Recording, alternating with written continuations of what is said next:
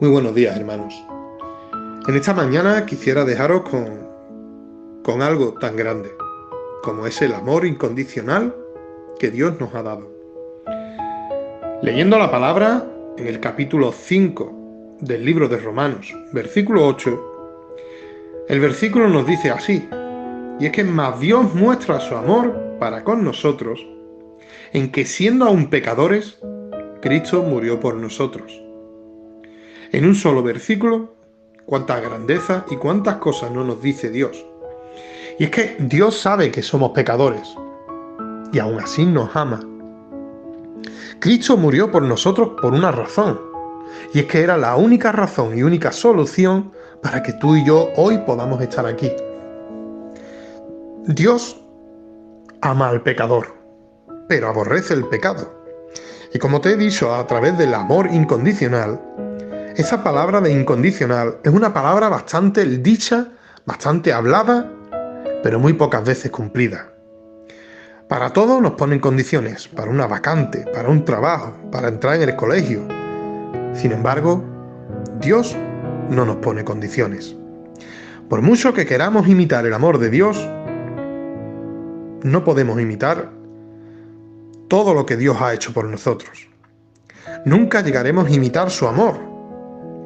Y nos dice que fue incondicional. O sea, sé, que no nos puso condiciones. Primera de Juan 4:19 nos dice, nosotros le amamos a Él porque Él nos amó primero. Y es que en el momento que Cristo fue crucificado, en su mente estábamos todos nosotros, estaba toda la humanidad. Y ese fue el amor que lo mantuvo en la cruz. Y qué grande es tener esa bendición en nuestras vidas, el poder aceptarlo, el poder decir, soy hijo tuyo. Una vida sin luz es una vida totalmente llena de tinieblas. Pero es que Dios vino a salvarnos y a rescatarnos de esa vida tan mediocre, tan oscura, que tú y yo llevábamos. Y nos hizo ver que en su grandeza y en su regazo es donde mejor podemos estar. Juan 1.12 nos dice que a más todos los que les recibieron, a los que creen en su nombre, les dio potestad de ser hechos hijos de Dios. Y es que cuando recibimos en nuestro corazón a Dios, podemos decir tranquilamente que somos sus hijos. Y qué bueno es poder estar en su regazo. Qué bueno es poder estar bajo su cobertura. Por tanto tiempo hemos estado a nuestro libre albedrío, pero ha llegado un momento en el cual hemos tenido que clamar a Él y decir, ya no puedo más, Señor.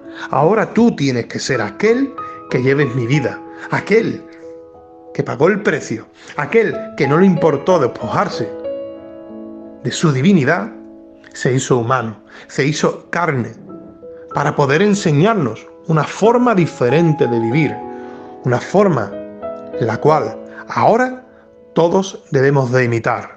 Sabemos de por sí que somos pecadores, sabemos de por sí que estábamos perdidos, pero Cristo nos ha dado un ejemplo y una forma a imitar para que tú y yo podamos alcanzar algún día esa meta en la cual todos debemos de llegar algún día. Que el Señor te bendiga en esta mañana, hermano.